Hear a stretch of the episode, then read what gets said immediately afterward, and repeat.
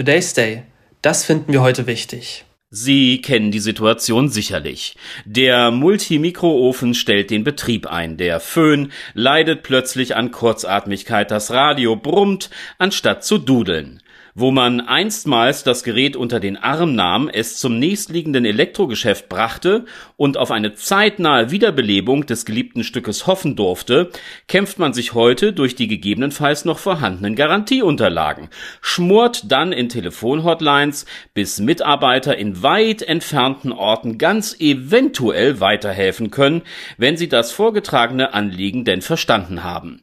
Hat man Glück und der Hersteller fühlt sich nach der von ihm gesetzten gesetzten Frist noch zuständig, dann folgt die Rücksendeaktion. Wo äh, war noch der Karton?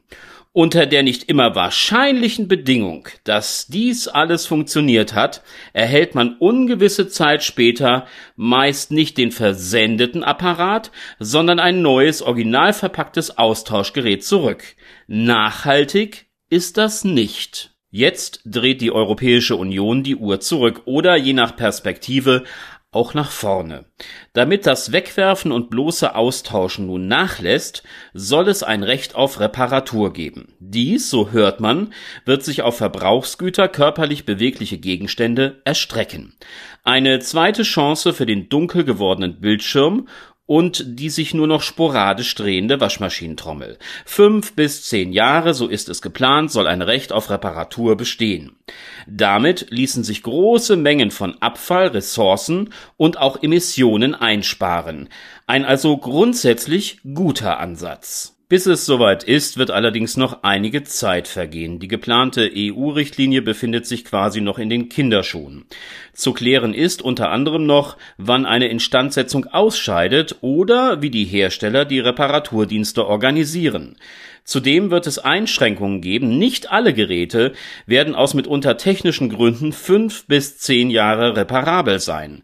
Und wenn das in Ordnung bringen kostenintensiver als ein Austausch ist, muss der Produzent diesen dem Kunden nicht anbieten. Bis dahin muss sich der Konsument zu helfen wissen. Die Entscheidung über eine mögliche Reparatur trifft er bereits beim Kauf. Erwirbt er zum Beispiel ein Smartphone, dessen Einzelkomponenten auch von Laien ausgetauscht werden können, sind die Chancen auf ein langes Geräteleben günstig. Unlängst hat Nokia ein gut reparables Gerät auf dem Mobile World Congress in Barcelona vorgestellt. Andere Hersteller werden folgen, wenn sich der Trend durchsetzt.